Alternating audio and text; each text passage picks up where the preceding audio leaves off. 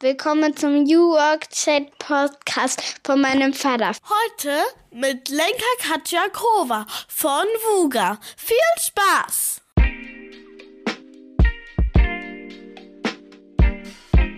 Und damit moin moin und herzlich willkommen zurück zum New Work Chat Podcast.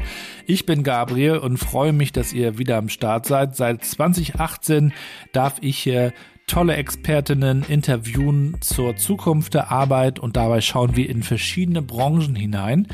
Ich bin selber Vater von drei Töchtern, interessiere mich also ohnehin für die Zukunft und möchte gerne herausfinden, was wir heute schon dafür tun können, dass wir morgen eine menschenzentrierte Arbeitswelt vorfinden.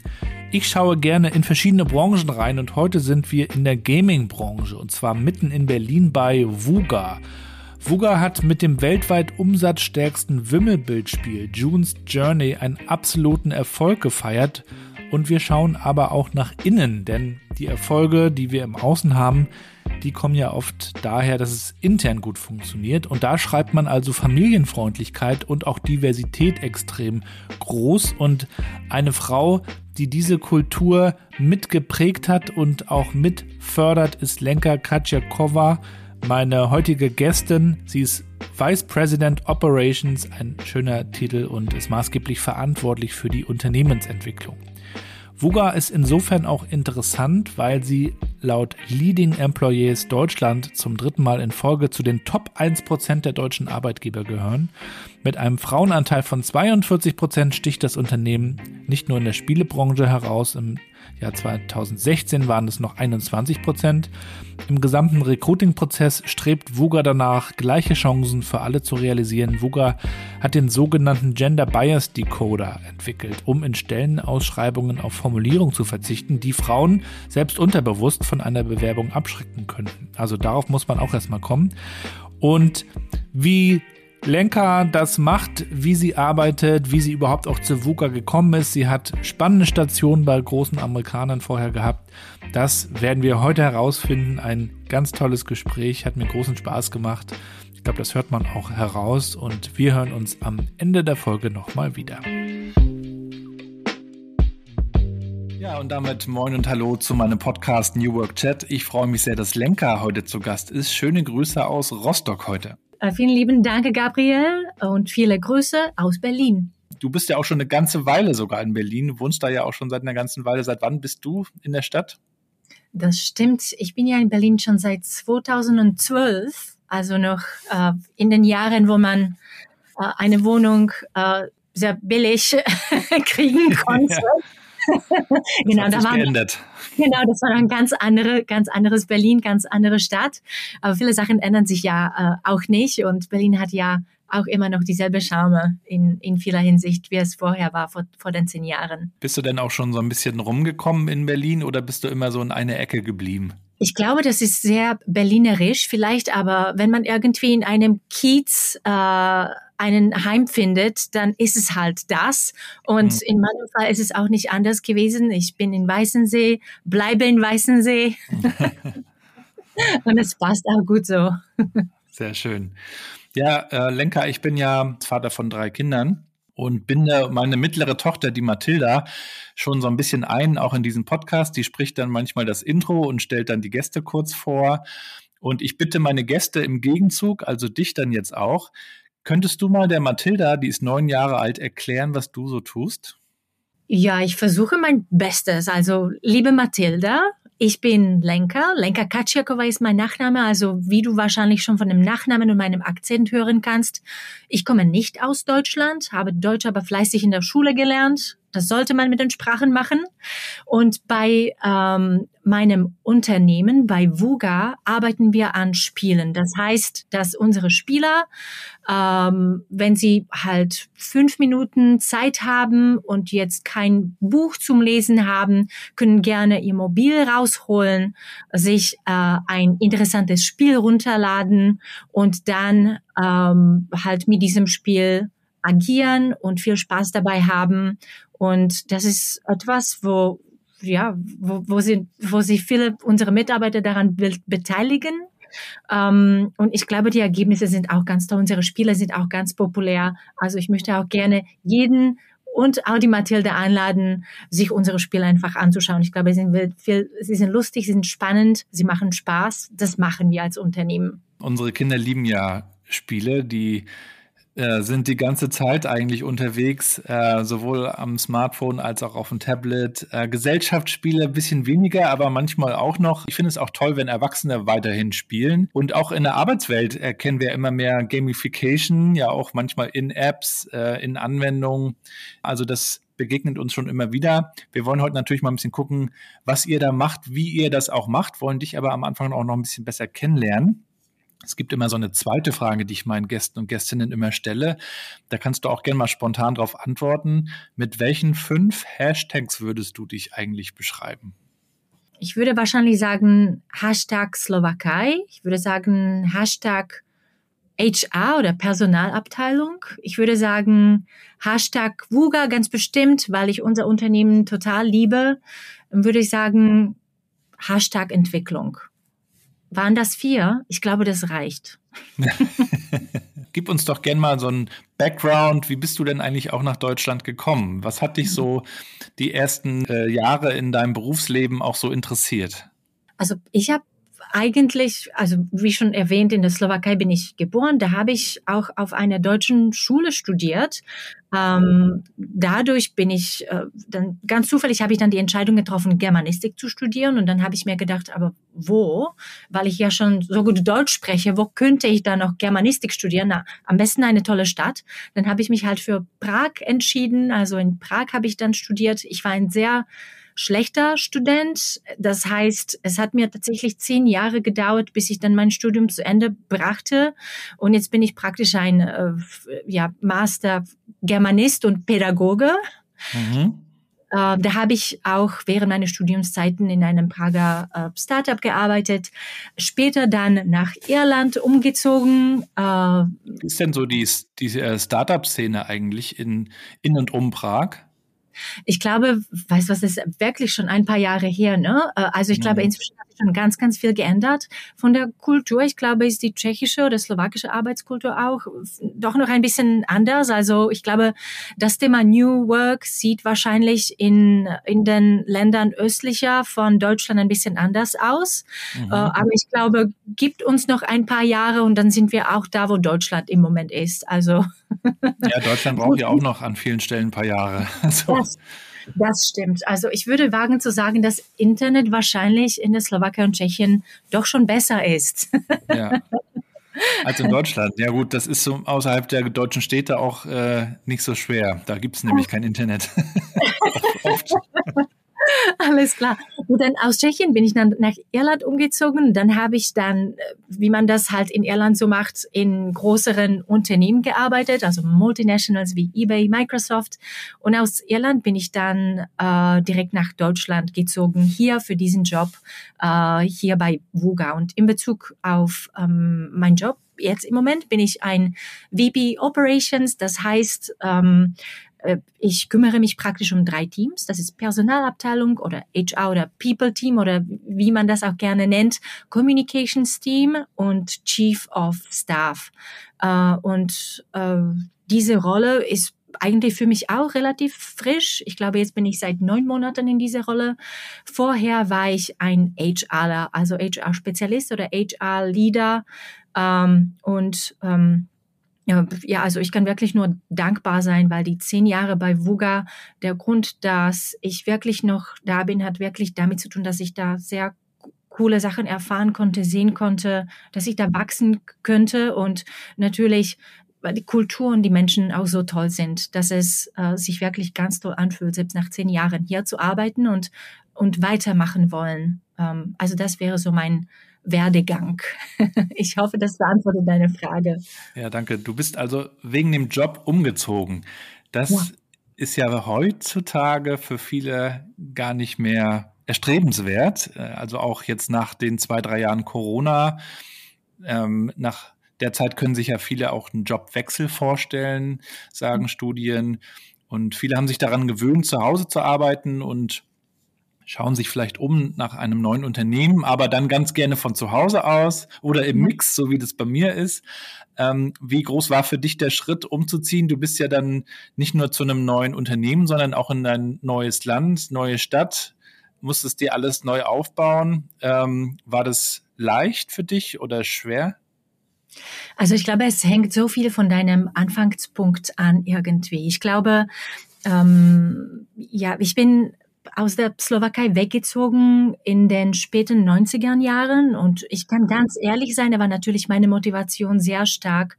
Dadurch motiviert, dass ich natürlich ein besseres Leben sich für mich gewünscht habe. Deshalb äh, habe ich mich dann für Prag entschieden, auch als mein Studiumplatz, weil ich gedacht habe, das ist viel äh, viel, viel offener. Ähm, da ist die Welt viel näher dran als da, wo ich aus den Hohen Tatras. Also ich war äh, tatsächlich so wie eine Heidi in der Slowakei, sehr nah an der Natur, nicht sehr nah an der Welt. Und das ist etwas, was ich so gestrebt habe als, als Mensch und oder wonach ich gestrebt habe als Mensch. Dann natürlich nach ein paar Jahren in Prag ähm, habe ich mir gedacht, ähm, naja, Irland ist jetzt eigentlich äh, nach dem EU-Eintritt sehr, sehr offen für ähm, professionelle Arbeitnehmer aus aus dem Osten und ich war ja eins von denen. Ich muss auch sagen, die Irländer sind auch super offen. Äh, sie waren wirklich eine unter den ersten Ländern, wo sie gesagt haben, ja, Visa braucht man bei uns nicht. Äh, wenn ihr etwas könnt, kommt einfach und äh, wir finden Arbeit für euch. Und genau das habe ich für mich so versucht und ausprobiert. Und ähm, ich wollte natürlich auch, ich habe das so vom Fernsehen gekonnt. Äh, also dieses große Multinational, das heißt viele Leute, cooles Office, alles grau, alles Glas. Man muss ein Kärtchen haben, das einen dann in die äh, in die nächste Tür reinlässt. Und ich habe mir gedacht, ja, das scheint ein tolles Leben zu sein. Ich muss auch ehrlich sein, nach vier Jahren von sowas habe ich mir dann gedacht, naja, äh, das Gebäude ist schön und das Kärtchen ist auch irgendwie cool, aber mit, mit Menschen kommt man jetzt nicht so viel in Kontakt. Selbst selbst wenn man bei HR arbeitet, passiert alles irgendwie digital, telefonisch und, ähm, und über sechs Grenzen und so weiter und so fort. Und dann habe ich mir gedacht, eigentlich strebe ich jetzt nach irgendwas, wo ich tatsächlich mit Menschen menschlicher arbeiten könnte. Und ähm, aus dem großen multi multinationalen, äh, kulturellen wollte ich auch etwas erleben, wo man einfach Spaß haben könnte. Und da habe ich natürlich, wie du es schon erwähnt hast, die Webseite von Wuga gesehen und habe gedacht, die was? Sowas kann man in, in Deutschland. und ähm, und habe mir dann sofort gedacht, ja, ich kenne die Sprache, ich, ich bin HR-Profi, genau danach sucht man da. Und es scheint, in diesem Unternehmen kann man wirklich nah an den Menschen sein, also sehr gut verstehen, was, was die Menschen brauchen und, und dadurch, ähm, dadurch äh, wert, wertgebendem Unternehmen. Und genau das war dann meine Motivation, nach Deutschland umzuziehen. Also es war wirklich immer relativ spontan, aber ich glaube aus einem guten Grund einfach ähm, in der Tatsache, dass ich halt gedacht habe, es ist schon Zeit, den nächsten Schritt zu nehmen, weil das, was ich momentan professionell erlebe, stimuliert mich halt nicht mehr so. Und ich möchte etwas anderes. Was hast du so bei eBay oder Microsoft gelernt, was dir heute noch wichtig ist? Also ich glaube, bei eBay, Microsoft habe ich wirklich gelernt, dass man als HRler wirklich als eine Businessperson auch denken muss. Ähm, ich glaube, einerseits denkt man sich, glaube ich, natürlich, besonders wenn man jung ist und mit Menschen arbeitet, das Wichtigste ist natürlich die menschliche Motivation, weil über die Menschen, durch die Menschen wird alles andere geschafft. Und so ist es auch wirklich großteils. Aber ich glaube, wenn man etwas in einem großen Unternehmen in Bezug auf ähm, ja, wichtige Veränderungen zum Beispiel schaffen möchte, dann muss man aber auch verstehen, woran eigentlich die Leute, die außerhalb von HR arbeiten, arbeiten müssen, was denen wichtig ist. Weil wenn man natürlich dann das ganze Business versteht, andere Menschen versteht, ihre Prioritäten, ihre Motivationen, dann ist es dann viel einfacher, äh, die Sachen, die mit Menschen zu tun haben, auch durchzusetzen, weil man dann äh, ganz einfach die Story bildet, wie das denn für das, für das Business auch viel, viel besser wäre, wenn man nur mit Menschen so und so umgehen würde. Also das habe ich da tatsächlich äh, gelernt. Es war eine harte Schule, aber auch eine, die ich nicht vergessen habe bis jetzt. War denn der Schritt zu VUGA ein Karrieremove oder war es tatsächlich mehr dieses Thema, ich möchte mich jetzt auch persönlich einfach weiterentwickeln? Also einerseits war es wirklich diese persönliche Weiterentwicklung, weil du kannst dir vorstellen, in einem großen Unternehmen äh, gibt es ganz viele Kontrollmechanismen, gibt es, ähm, also die Prozesse sind schon mal sehr, sehr wichtig. Das hat natürlich auch ihre Gründe. Ne? Man, mhm. man möchte auch natürlich dieselbe Erfahrung mit drei, vier anderen Menschen, die dieselbe Arbeit machen, haben. Das ist also die Konsistenz ist sehr wichtig, deshalb die Prozesse. Äh, und ich glaube, ich habe wirklich nach einer Personalisierung und mehr Autonomie gestrebt. Das ist natürlich in einem Multi-Unternehmen nicht so möglich wie in einem Unternehmen, in dem es 300 Mitarbeiter gibt. Und also das war wirklich meine, meine größte Motivation, etwas alleine schaffen zu können, außerhalb den Limitationen, die ein großes Unternehmen durch die Prozesse und so weiter und so fort äh, einem gibt. Obwohl, ich muss auch sagen, ich kenne sehr viele Menschen, die total glücklich sind. Ähm, in der Arbeit bei einem großen Unternehmen, weil sie die Prozesse, die Klarheit lieben äh, und die Transparenz auch. Und, und das verstehe ich auch sehr gut. Ich bin halt nicht der Mensch. Ich habe auch schon verschiedene Organisationen kennenlernen dürfen von innen als Arbeitnehmer und kann das total nachvollziehen. Es hat alles seine Vor- und Nachteile.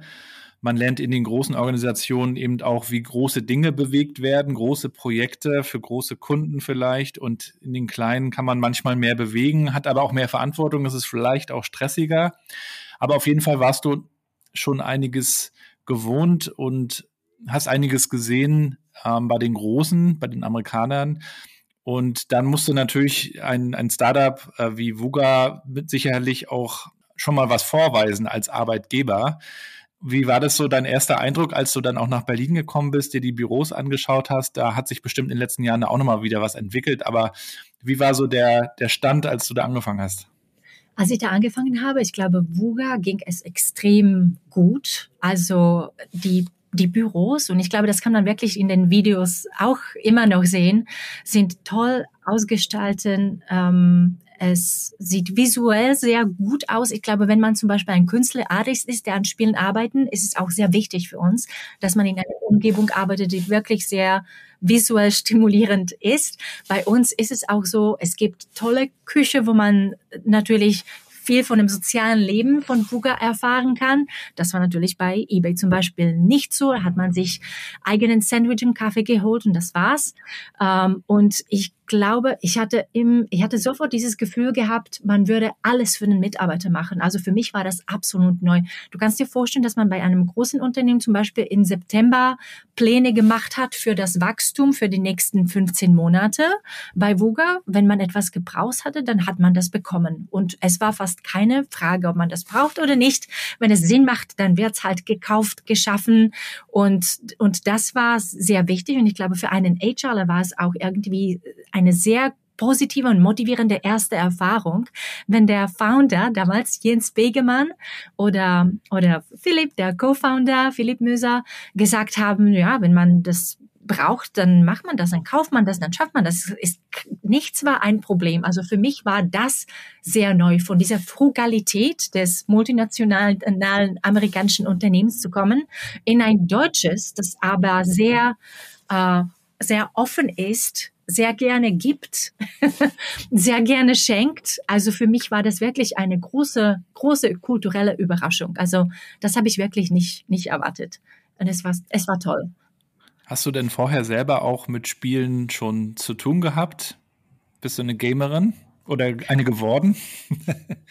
Weißt du was, ich bin keine Gamerin. Also ich, ich habe mit, ich habe Tetris gespielt und wo ich noch viel, viel jünger war, natürlich so eine russische Version von den Spielen, die die Amerikaner hatten. Also sowas hatte ich. Äh, aber ansonsten bin ich keine Spielerin gewesen. Was ich aber jetzt gerne mache, zum Beispiel, wenn ich, wenn wir natürlich ein Spiel in, in der Entwicklung haben oder wir haben natürlich ein Spiel, June's Journey, ich finde super toll. Ich, spiel, ich spiele das zweimal, dreimal in der Woche. Also morgen stehe ich halt auch und klick, klicke mich durch, was es Neues gibt in dem Spiel. Es macht einfach Spaß, weil mir natürlich der Erfolg des Produkts sehr am Herzen liegt. Also mhm. ich bin kein mhm. natürlicher Spieler, aber es freut mich unglaublich, dass man von der Produktperspektive etwas geschaffen hat, das selbst mich als Nichtspieler interessiert und ähm, weißt du, wo ich zehn Minuten von meinem Morgen gerne darin investiere, weil es einfach so gut gemacht wird. Ich glaube jetzt, jeder, der mich hört, äh, gerne June's Journey installiert. Aber so ist es wirklich. Also es ist ein mhm. wunderschön ausschauendes Spiel, wo man zig Sachen machen kann. Mhm. Und die mhm. Zeit vergeht da unglaublich schnell. Ich glaube, es ist sehr gut gemacht. Also in dem Sinne bin ich, bin ich ein, ein Spieler.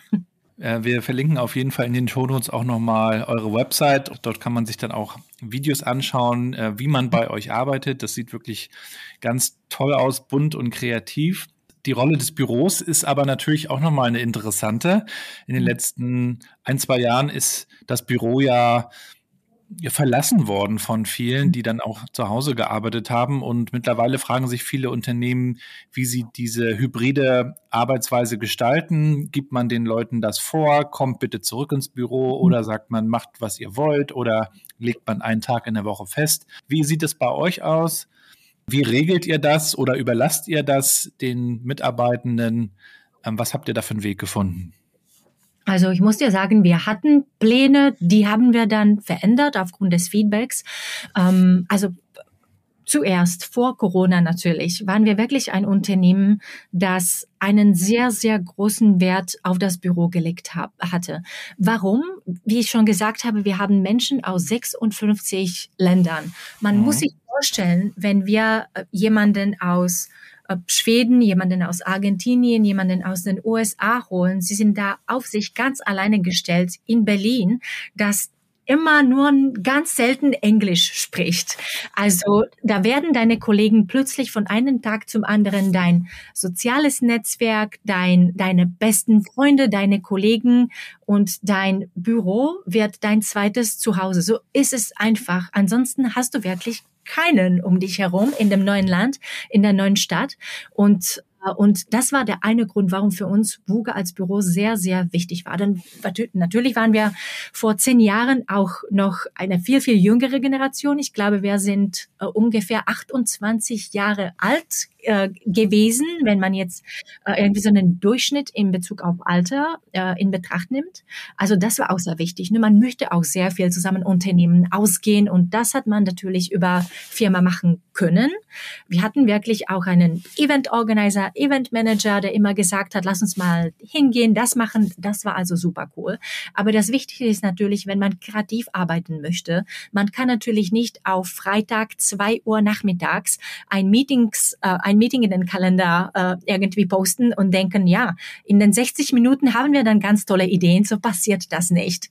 Also das, dass man dann wirklich zusammen aneinander trifft und einfach auf den weiten Board äh, Ideen vier, fünf Stunden brainstormen kann, das ist etwas, was anderswo nicht so passieren kann. Das geht einfach nicht.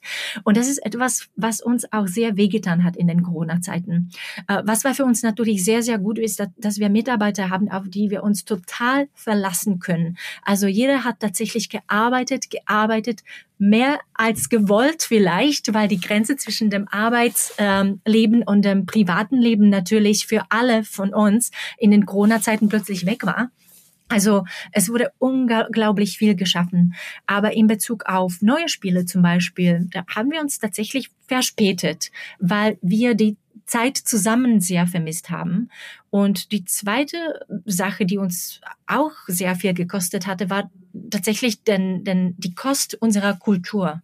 Dadurch, dass wir als Unternehmen plötzlich eine Hälfte von Mitarbeitern in den drei Jahren in der Corona-Zeiten, wo wir zu Hause waren, ge geheiert haben, diese aber nie die Chance hatten, andere Mitarbeiter treffen, mit denen sie halt keine digitalen Meetings hatten. Das bedeutet, das hat wirklich für die Kultur bedeutet, dass es plötzlich nicht so dieses Vertrauen gab.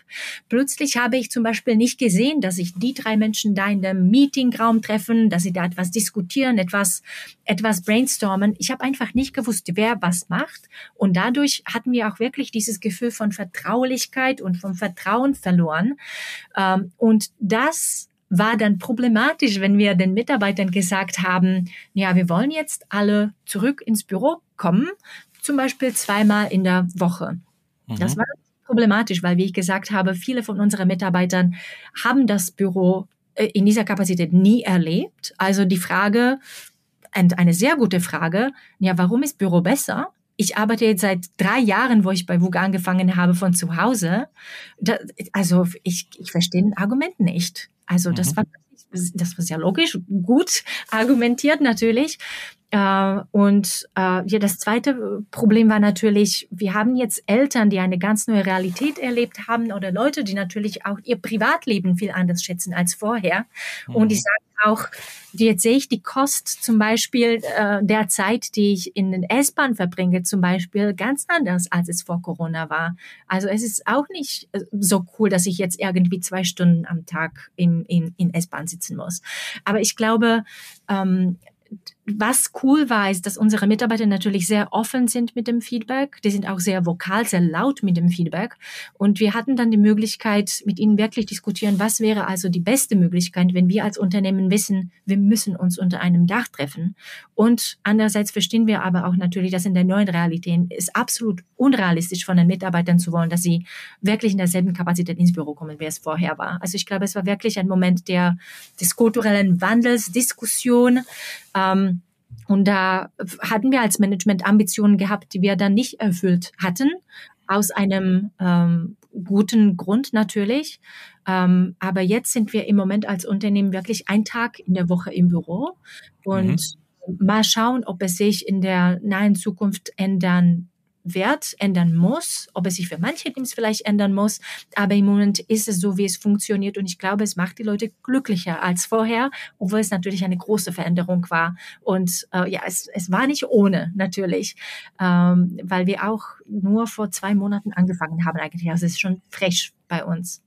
Ja, und gerade in Startups, die schnell sein müssen, die spontan reagieren müssen, auch manchmal auf Zuruf, nee, wir machen das doch anders, ist es natürlich eine, eine große Veränderung, wenn man sich, dich, sich dann nicht mehr so sieht äh, und, und ein Meeting einstellen muss oder jemanden dann anrufen muss, was man dann vielleicht doch nicht so, so häufig macht, wie, wie es vor Ort passiert.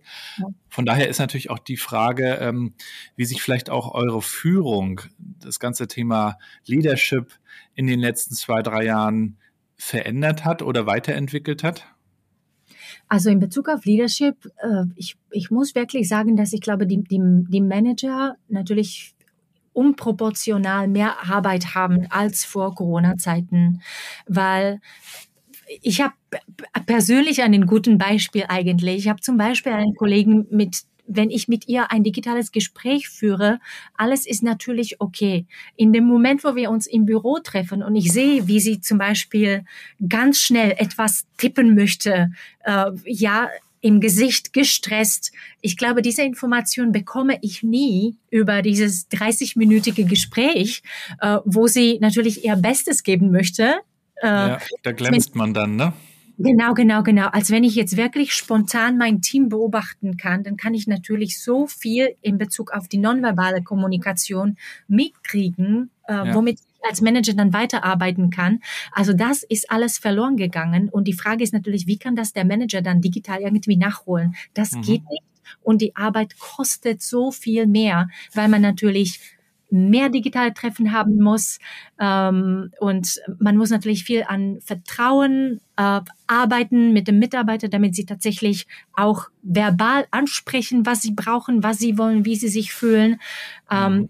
aber das war wirklich, das war schwer. Es ist schwer und ich muss wirklich meinen unseren People Managern wirklich ähm, nur nochmal Danke sagen, weil es ist ein ein großer Aufwand, es ist viel Arbeit Und wie gesagt, Leute aus vielen, vielen Ländern haben auch wirklich sehr diverse Erwartungen an das Management. Also diese Anpassungsfähigkeit, die dann digital erwartet wird und erfolgen muss, ist einfach eine, also die sind, äh, sind meine Helden tagtäglich. Das ja. kann ich sagen. Ich, ich kann das verstehen. Äh, ich mag ja auch den Mix. Äh, ich mag es in Ruhe zu Hause zu arbeiten. Jetzt, wir sind gerade umgezogen mit der Familie, jetzt habe ich aber auch den Platz. Äh, vorher waren wir in einer kleineren Wohnung, da saß ich dann mal in der Küche und mal im Kinderzimmer. Das war nicht so gut. Also auch da muss man natürlich schauen. Aber wenn ich dann im Büro bin, man bekommt einfach mehr Informationen. Ne? Durch die Körpersprache, durch den Raum. Wenn ich zu einem Kollegen ins Büro gehe und sehe da, was bei ihm an der Wand hängt, dann kann ich gleich Bezug nehmen. Wir unterhalten uns, wir lernen uns besser kennen, wir verstehen uns besser. Das sind alles so eine Dinge, die man glaube ich, lange nicht gesehen hat, weil am Anfang gab es ja auch so einen kleinen Remote-Hype. Äh, ja. Wir waren alle happy, dass wir jetzt mit den Tools arbeiten können und klar haben wir diese Flexibilität, aber für das soziale Miteinander ist das Treffen, glaube ich, doch immer wieder auch wichtig. Ihr gehört jetzt natürlich auch zu den Unternehmen, die sich um Talente bemühen. Ähm, mhm. Und Ihr braucht ja mit Sicherheit gerade auch Entwickler und Entwicklerinnen, äh, um eure Spiele weiterzuentwickeln und die sind natürlich auch heiß begehrt. Ja. Und alle sind gerade dabei, sich zu hinterfragen, was können wir jetzt eigentlich tun, um ein attraktiver Arbeitgeber zu werden was müssen wir im Recruiting machen, wie müssen unsere Stellenanzeigen aussehen, aber was passiert dann auch, wenn sie ins Unternehmen kommen, also dieser ganze Employee Lifecycle, wie müssen wir den eigentlich gestalten? Und ihr gehört tatsächlich laut Leading Employees Deutschlands zum dritten Mal in Folge zu den Top 1% der deutschen Arbeitgeber, habe ich gelernt. Ja, das sind wir. Und das ist natürlich jetzt die Frage, die große. Äh, wie macht ihr das? Was, was macht ihr bewusst anders? Ich glaube, viel von dem Guten kommt wirklich dadurch, dass ich, wie gesagt, Mitarbeiter aus 56 Ländern haben. Also natürlich hat es irgendwann mal irgendwo angefangen, ne? aber ähm, wir müssen tatsächlich als Unternehmen irgendwie wirklich verstehen, was in der Welt in Bezug auf so Trends passiert, ja. äh, damit wir verstehen, äh, was unsere Mitarbeiter aus allen Ecken der Welt dann von uns erwarten. Und ich glaube, dadurch, dass wir diese Mitarbeiter haben, die das haben wollen und unsere, ähm, ja, unsere Ambition ist auch, sich dann wirklich diese Vielfalt von von, von Sachen anzuschauen und sie implementieren, wo sie Sinn machen. Ich glaube, das ist etwas, was uns tatsächlich nie ruhig sitzen lässt, sozusagen, was uns ständig motiviert, einfach weiterschauen, weiter zu benchmarken. Hm, wie können wir sich ähm, mehr als, mehr als dieses Unternehmen präsentieren? Wie können wir mehr das machen, als es in diesem Land funktioniert zum Beispiel? Also ich glaube, dieses Globale hilft, hilft uns schon sehr, sehr, sehr. Und natürlich auch diese Nähe zu unseren Mitarbeitern. Also die Tatsache, dass wir tatsächlich wissen, was sie wollen. Und selbst wenn die, selbst wenn wir das nicht immer, immer immer so machen, wie sie es sich wünschen. Die Tatsache, dass wir sie als Ressourcen haben und ihnen zuhören können, ist schon super inspirierend. Das gibt uns schon sehr viel gute Richtung in Bezug auf was und wie wir machen sollen, selbst wenn es auf Recruiting kommt. Wie geht ihr in den Dialog? Wie äh, hört ihr zu? Wie äh, erfahrt ihr, was die Leute wollen? Also gibt ja Unternehmen, die machen dann einmal im Jahr eine Mitarbeiterbefragung oder mhm. einmal im Jahr ein Mitarbeitergespräch. Andere gehen zu 360-Grad-Feedback über oder versuchen das permanent eigentlich im Dialog zu machen. Ja, also ich glaube, äh, was uns sehr wichtig ist, ist, dass unsere Mitarbeiter erstmal die Transparenz bekommen in Bezug auf, wo wir als Unternehmen hingehen. Also mhm. ich weiß, wir sind eigentlich sehr klein, aber in manchen Sachen sind wir über strukturiert. Aber ich glaube, es ist gut so, weil ich glaube, wenn du dich jetzt die Welt um, um, uns herum anschaust, du brauchst den Mitarbeitern das Gefühl geben, dass es bei uns in Ordnung ist und dass sie es sicher haben und dass man Sachen voraussehen kann und es passiert nichts Unerwartetes. Und ich glaube, besonders wenn wir äh, uns um Mitarbeiter bemühen aus Ländern, wo sie tatsächlich umziehen müssen mit der Familie, mit dem Kind, mit dem Hund, äh, wir müssen denen ein ein Arbeitsplatz, aber auch ein Arbeits-, eine Arbeitswelt sozusagen anbieten, äh, wo es für sie wirklich wert ist, wo es nicht sehr riskant ist für sie. Und deshalb in Bezug auf Kommunikation ist für uns sehr wichtig, dass wir einen lang, langzeitigen, langzeitigen Plan haben, langzeitige Goals haben, dass wir sie auch kommunizieren zu den Mitarbeitern, äh, an, an unsere Mitarbeitern in Form von unserer Vision, Mission, Strategie für das äh, jegliche Jahr. Dann mhm. ist es uns natürlich auch wichtig, dass wir ganz großes Netzwerk von People Managers haben. Also mhm. im ich glaube, ein People Manager bei uns hat normalerweise höchstens viel Mitarbeiter, um die er sich kümmern muss. Das ist natürlich sehr gut, weil man dann sehr persönlich mit den Mitarbeitern sein kann. Und wir ver verlassen uns auch unsere People Manager sehr, sehr viel, wenn es auf das Thema der Kommunikation kommt. Also wir machen dieses Communications Cascading sehr, sehr viel, weil wir finden, dann passiert es tatsächlich im Dialog. Also nicht nur äh, irgendwie, ich höre dir zu und dann, dann war's das. Man möchte auch Fragen stellen können. Dann ist es uns auch wichtig, dass wir natürlich eine offizielle Mitarbeiterbefragung haben. Die machen wir monatlich. Also wir mhm. fragen immer um die 15 Fragen, wo wir wissen wollen, ja, wie, wie glücklich bist du mit dem Wachstum und stimmst du unserer Strategie zu? Und äh, ist dein Manager supportive und so weiter und so fort. Also, also so, das sind unsere so Daten Collection Punkte, ähm, dank denen wir dann wissen, äh, ja, ich glaube, es geht uns gut da, aber da müssen wir noch was ganz schnell machen. Und dann haben wir natürlich auch andere Avenues sozusagen, zum Beispiel AMA, Ask Me Anything, einmal in drei Monaten. Also so regelmäßige Möglichkeiten, wie tatsächlich ähm, die Hierarchien zusammen offen sprechen können. Ja. Und meine Erfahrung ist es auch, es ist bei uns auch so, dass die äh, Mitarbeiter diese Gespräche aussuchen. Wir haben zum Beispiel vor zwei Wochen ein äh, Lunch gehabt, haben wir normalerweise einmal in sechs Wochen so ein Fireside-Chat, Mitarbeiter plus äh, ein paar Leute aus dem Management. Es sind ganz tolle Gespräche. Wir wurden gefragt, was machst du so eigentlich den ganzen Tag? Es war wirklich eine ganz, ganz tolle Frage. Ist mir total bewusst, dass meine Arbeit unsichtbar ist für unsere Mitarbeiter, aber dadurch bildet man halt dieses Gefühl, dass wir voneinander wissen und auch voneinander wissen wollen, wie es uns geht, was wir machen, was wir brauchen auch. Und ich glaube, wenn sich dann diese Kultur auch nach außen widerspiegeln kann über ein gutes äh, Employer Branding, das, ähm, das wirklich sehr gut die innere Kultur widerspiegelt, ähm, ich glaube, das ist das beste Rezept, um die Mitarbeiter anzuziehen, die man braucht und möchte. Die Mitarbeiter, die dann lange bleiben ähm, und ähm, natürlich auch Mitarbeiter, die, die divers sind und auch äh, mit ganz verschiedenen Hintergründen kommen. Dadurch entsteht das Kreativste, was, was entstehen kann bei uns. Und das brauchen wir.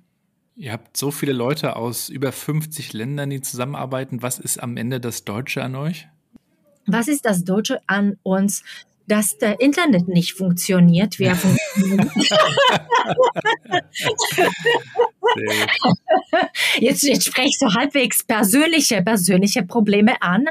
Ähm, ähm, aber, aber ich glaube, das Deutsche an uns ist wahrscheinlich das, ja, weißt du was, wenn du irgendwann mal das Buch, ähm, äh, also es gibt dieses Buch über Kulturen und wie verschiedene Kulturen halt ähm, die, die Arbeit so herangehen. Was ist bei VUGA besonders ist, dass wir wirklich sehr viel Zeit in Alignment und Decision Making investieren. Also wir müssen uns wirklich sicher sein, dass alles, was wir dann nach außen kommunizieren wollen, dass es auch wirklich so perfekt ist, wie es nur geht für die 300 Mitarbeiter, die dann damit der Entscheidung leben müssen. Und das heißt natürlich, dass bei uns auch die, die Diskussion eigentlich relativ lange lange dauern. Also ich glaube, das würde wahrscheinlich das Deutsche sein. Findest du es deutsch, Gabriel, oder denkst du, das ist gar nicht deutsch? Ich weiß es ehrlich gesagt nicht. Ich, ich mhm. frage mich das gerade. Ich finde das ja auch gut, wenn sich das ähm, durchmischt und äh, gleichzeitig ist auch das deutsche, die, der deutsche Weg zu arbeiten sehr im Wandel. Also früher war es ja wirklich auch so dieses 9 to 5 und dann ähm, lasse ich die Arbeit im Büro und äh, heute sehen wir ja auch bei den Jüngeren immer mehr, ähm, ich möchte auch eine Arbeit haben, die mich erfüllt, die mir einen Sinn gibt und ja möchte auch mal darüber nachdenken, wie viel ich eigentlich arbeite. Mhm. Also da ist auf jeden Fall einiges im Wandel. Was euch natürlich auch noch unterscheidet, ist, ihr habt einen sehr hohen Frauenanteil. 42 Prozent äh, sind Frauen. Was verändert das? Also ich selber äh, liebe es ja auch unter Frauen. Ich habe die letzten Jahre immer in Frauenteams gearbeitet, zufälligerweise. Und ich lebe ja mit meiner Frau und unseren drei Töchtern auch allein unter Frauen. Also ich kenne es ja. auch nur so. Aber wie ist es bei euch? Ähm, also bei uns ist es ja auch es hat Jahre gedauert, bis wir an die 42 Prozent kommen. Und ich weiß, es ist nicht 50 Prozent. Es, es widerspiegelt äh, die Realität nicht perfekt, aber wir sind innerhalb von den letzten sechs, sieben Jahren von 20 Prozent auf äh, die 42 gekommen, was, was ich ganz, ganz toll finde, weil es halt dieses gute Delta, die Entwicklung ist wichtig.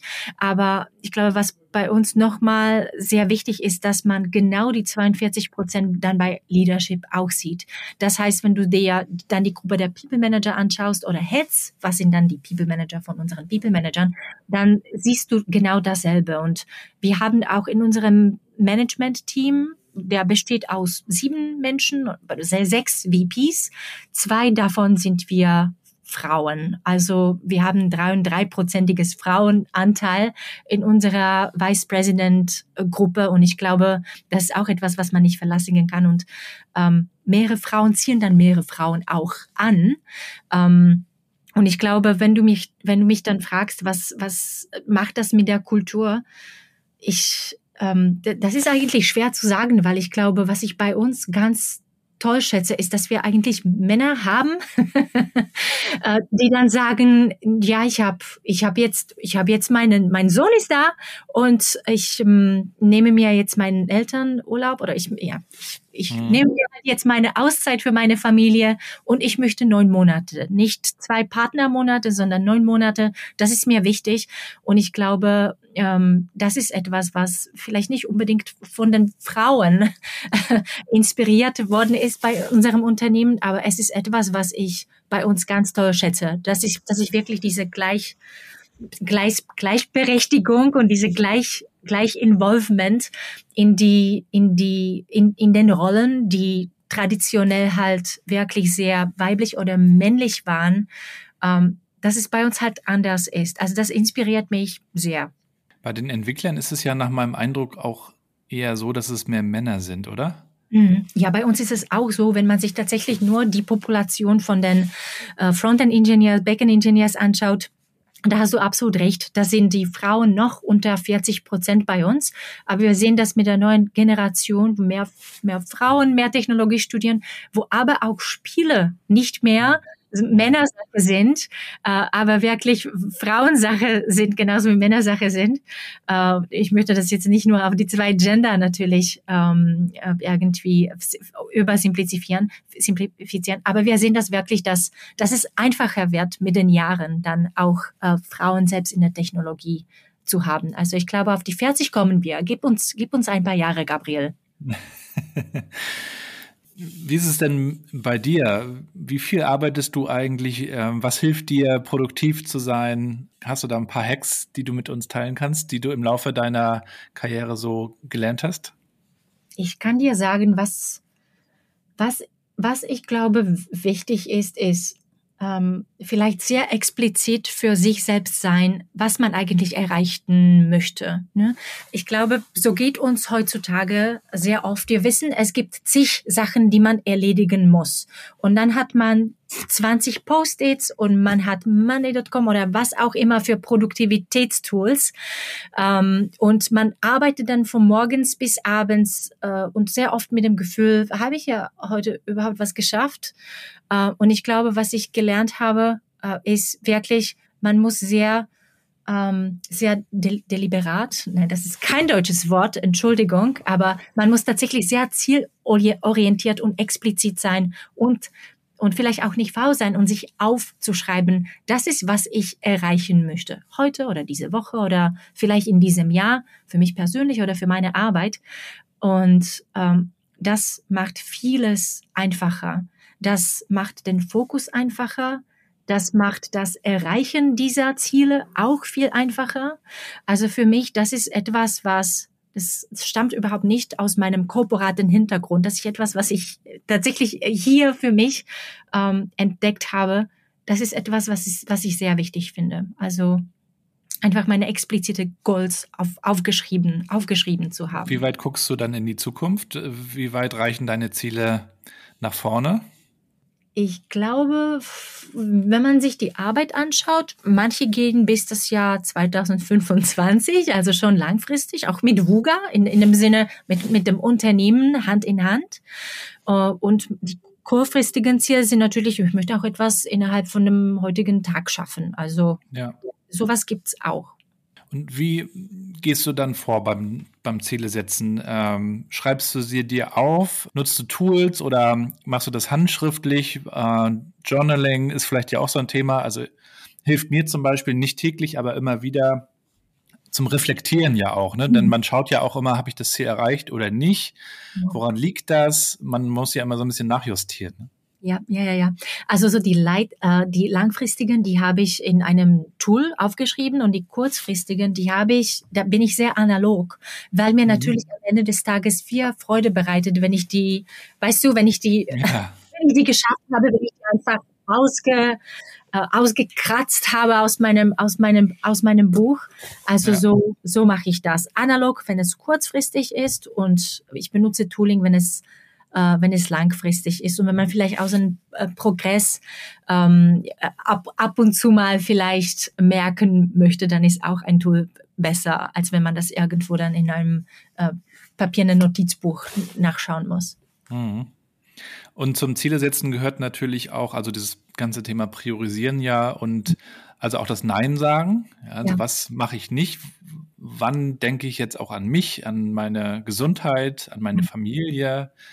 Ähm, was ist zu viel und daher interessiert mich auch, wie managst du dich selber und deine Zeit und äh, wie schaffst du die Ruhe und Erholung? Mhm. Meine Erholung kommt, kommt aus ein paar Ressourcen, also ein, ein, also einmal Zeit zu verbringen mit meinem Partner außerhalb der Wohnung, weg von dem Digitalen. Also das wäre einmal das. Und dafür habe ich für mich etwas ganz Tolles entdeckt. Ich habe mir gedacht, ich müsste eigentlich in meinem Privatleben so viel Disziplin haben wie in meiner Arbeit. Das heißt zum Beispiel, dass ich meine Urlaubstage sechs Monate vorher eingeplant habe ähm, und, und dass ich vielleicht hier und da was, was für mich buche. Aber also diese Disziplin in Bezug auf meine Urlaubstage, das ist etwas, was ich mir jetzt eingeeignet habe und es ist gut, weil ansonsten ist es natürlich nie die eine gute Zeit Urlaub zu nehmen. Oder ich habe wenigstens das Gefühl in meiner Position. Es ist aber absolut ungesund und deshalb dieses langfristige Plan hilft mir, hilft mir total. Checkst du denn die E-Mails im Urlaub auch? Nein, mache ich nicht. Da muss Sehr ich gut. das meinem Management-Team auch geben. Das ist für uns absolut nicht erwartet und wir sagen auch immer, du schreib mir eine gute alte SMS, wenn du von mir möchtest, weil ich natürlich die E-Mails oder Slack-Messages nicht sehen nicht sehen muss und nicht sehen werde. Es gibt aber natürlich auch Ausnahmen, das muss ich ehrlich ja. sagen. Ja. Ja, ein spannender Einblick. Was inspiriert dich denn? Ähm, sind das Bücher, die du liest? Gibt es vielleicht auch eins, was du uns empfehlen kannst? Gabriel, wir haben einen tollen Benefit bei Wuge, das heißt Educational Budget. Und das bedeutet, dass man eine äh, relativ großzügige Summe eigentlich an einen Kurs, ähm, in einen Kurs investieren kann, die man gerne machen möchte. Ich habe für mich ein paar digitale Schulen, Universitäten entdeckt und ich nehme für mich immer so ein sieben, achtwöchiges, zwölfwöchiges Kurs, wo ich vielleicht manchmal nur das mache, was ich schon weiß, aber ich mache das mit anderen Leuten. Also ich gehe ein bisschen raus aus der Wuga-Bubble sozusagen. Mhm, mhm, das macht mir immer große Freude. Und genauso wie du es gesagt hast, ist ein guter Moment zur Reflexion. Ähm, also sowas mag ich sowas mag ich total. Ich mag es absolut. Das, das inspiriert mich und das, dadurch erhole ich mich auch irgendwie. Ähm, also das, das hilft mir. Ist das dann Arbeit für dich, wenn du lernst? Nein, es ist, es ist nicht, es ist nicht Arbeit für mich. Es, ich finde es super spannend. Manchmal macht mein Partner auch mit. Also dann ist es noch mal, dann ist es noch mal super, weil dann kann man, dann kann man sich über diese Geschichte auch privat äh, unterhalten. Es ist vielleicht nicht ein toller Beispiel für Eltern zum Beispiel, aber das macht mir persönlich viel Spaß. Mhm.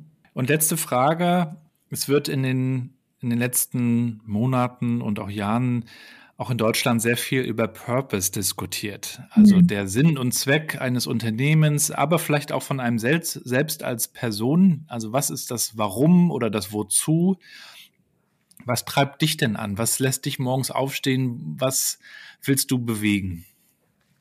Gabriel, ich glaube, was mich, was ich bewegen möchte, ich glaube, ich habe festgestellt für mich, dass mein Purpose ist wirklich ähm, Optimismus zu verbreiten oder mhm anderen Menschen vielleicht helfen zu realisieren, wir haben es doch gut.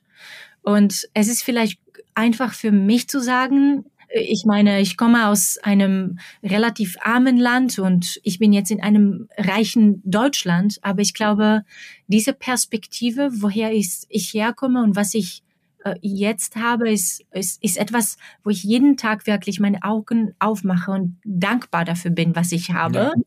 Ja. Ähm, und aber ich möchte auch denken, dass wenn ich das nicht hätte, was ich habe, dann ich, dass ich dankbar wäre für das, was ich dann haben würde.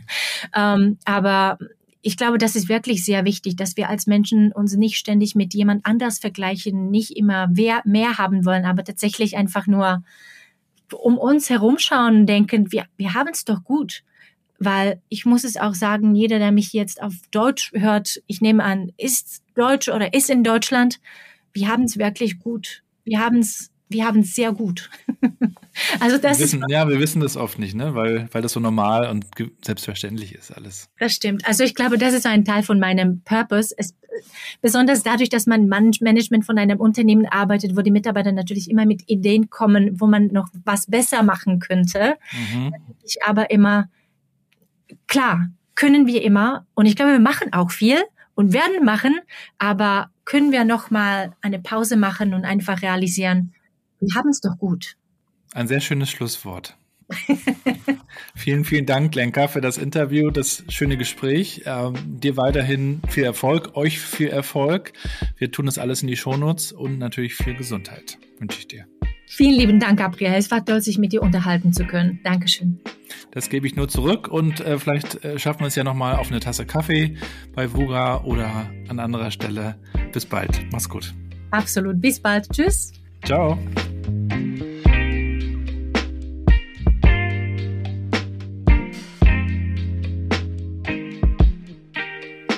Und damit sind wir am Ende der heutigen Episode. Folge 151 mit Lenka von Vuga. Folgt ihr gerne mal bei LinkedIn oder checkt mal die Webseite von Vuga. Packe ich euch natürlich alles in die Show Notes. Vielen Dank fürs Zuhören. Vielen Dank auch für das Feedback. Schreibt mir gerne auch direkt per LinkedIn oder über meine Seite gabrielrad.com. Dort gibt es auch ein paar mehr Informationen über mich. Ich bin ja unter anderem auch als Speaker unterwegs rund um New Work, erzähle auch, was ich hier in über 150 Folgen Podcast gelernt habe. Wenn ihr mögt, könnt ihr mich anfragen als Speaker, dann werdet ihr von meiner Seite gerne weitergeleitet zu Minds and Matches, der Agentur für die neue Arbeitswelt. Und ja, da kriegt ihr dann alle Infos auch nochmal dazu. Ich danke euch auf jeden Fall fürs Zuhören, wünsche euch alles Gute. Wir hören uns nächsten Freitag wieder. Dann geht's weiter mit einer spannenden Folge, einem spannenden Interview. Und bis dahin bleibt gesund und bleibt connected.